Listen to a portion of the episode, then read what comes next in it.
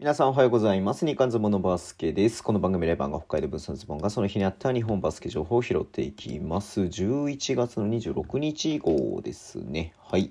えっ、と、B1 の方のね、話はね、えっ、と、試合の話は、えっ、と、YouTube の方でしますので、えーそちら見ていただければと思います。B2 のね、話をしていこうかなと思ってるんですけれども、えっ、と、まず、う、う、う、う、う、今日は、えっ、と、佐賀とね、愛媛の試合なんです。佐賀好調ですね。うん。えー、11あ、えっ、と、92対71で愛媛を下しまして、えっ、と、これで、佐賀が西地区なんと1位に、えー躍り出たということで、11勝5敗。愛媛は1位でしたけれども、10勝6敗になっているということです。そして、もうこれもアップセットだったんだけれども、えっ、と、バンビシャス奈良とアルティリ千葉の試合は、89対84で奈良が勝ったということでね、奈良は今ね、えっ、と、西区最下位の3勝13敗だったんですけれども、アルティリはね、えっ、と、東区2位の11勝5敗でというところで、これがね、まさかのアップセットではありました。えー長崎ベルカとね、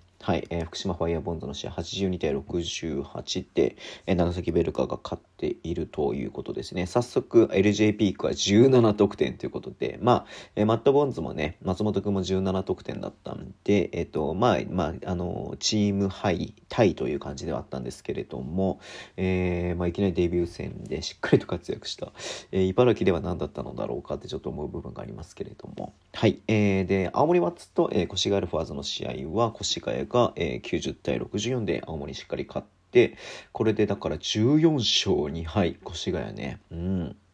すごい勝率で来てますね。うん。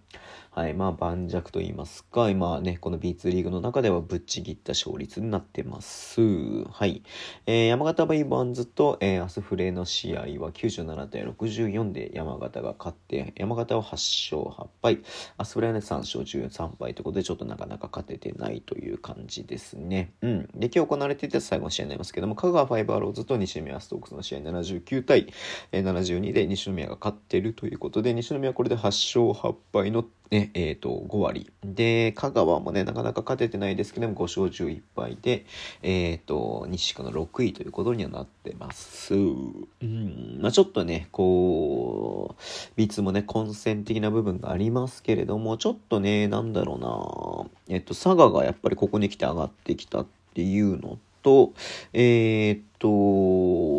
相変わらず越谷が強いっていうのとっていう感じではあってね、うん、まあちょっとまだまだどうなるかわからない感じで、やっぱでも予想通り西地区の方が、えーちょっと激しくなってるかなというね、感じはありますので、えー注目していきたいなというのを思っております。はい。えーということでね、今日はこの辺でお会いしたいと思います。Twitter のメールを発信します。フォローお願いします。YouTube 毎日やってます。ラジオとかのアプリで聞いてる方はとボタンを押してください。では今日もお付き合いいただきありがとうございます。それでは、いってらっしゃい。